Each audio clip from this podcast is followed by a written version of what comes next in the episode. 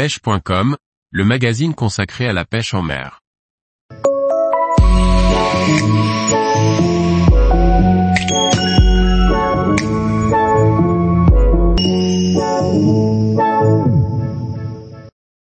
Zander Pro 2, épisode 4, je bois les paroles de Freddy Arbor.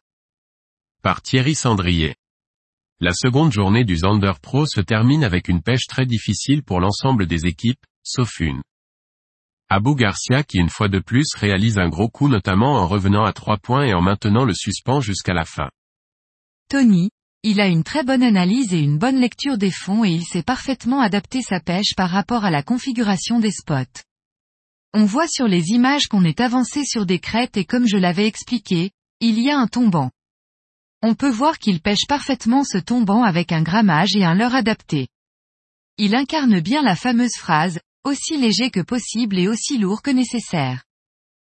Un excellent pêcheur, une canne de qualité, un bon leurre et on rentre des poissons. C'est simple la pêche. Rire.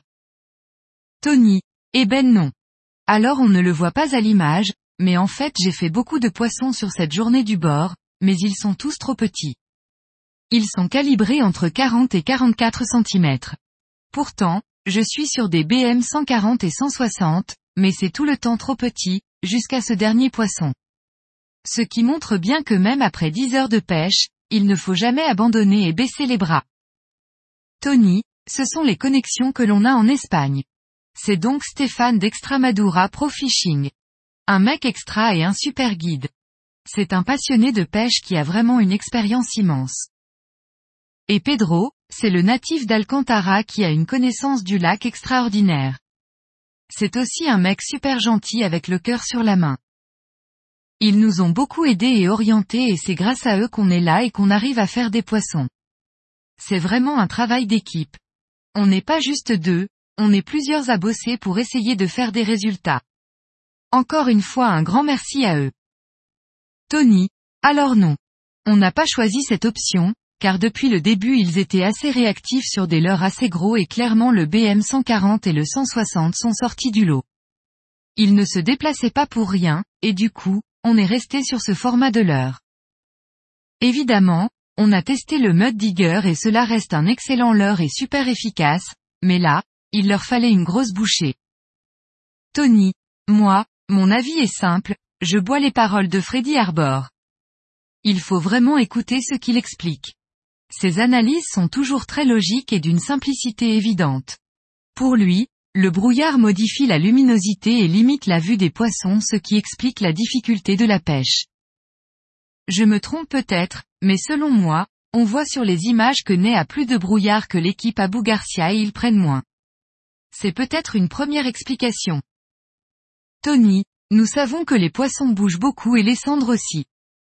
On voit bien que les spots ne sont pas constants au cours de la saison, et même d'une saison à l'autre, mais c'est difficile à dire. On voit d'ailleurs que Ney, sur le même spot que l'année précédente ne fait pas du tout le même résultat. Tony, oui c'est clairement l'avis des pêcheurs de cendres et c'est rassurant de voir que même les meilleurs font des capots. C'est une pêche qui demande beaucoup de maîtrise et de technique, c'est vraiment complexe le cendre, cela se travaille et cela demande beaucoup d'analyse. On voit d'ailleurs que BKK est en Espagne et on constate bien que ce n'est pas une pisciculture, qu'il faut connaître le milieu et savoir s'adapter pour les attraper. Tony, en fait on a tous subi en Europe la dépression qui est passée quelques jours avant. Il y a du brouillard donc c'est qu'il n'y a pas de vent, mais quelques jours avant ce n'était pas le cas. Clairement, ces conditions météorologiques étendues sur toute l'Europe ont la même influence. Même sur un espace aussi vaste. Tony. Oui on le souhaite aussi.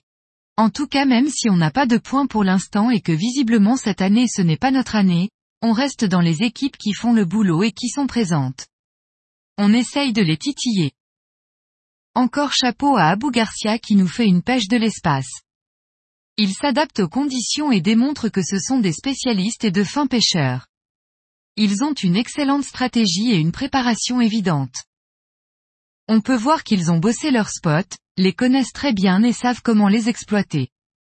Notamment quand Freddy explique qu'ils ont en permanence deux cannes, dont une en 5 grammes pour pêcher les poissons qui chassent dans la colonne d'eau et une plus lourde pour aller les chercher au fond. Encore un grand bravo à eux. Tous les jours, retrouvez l'actualité sur le site pêche.com.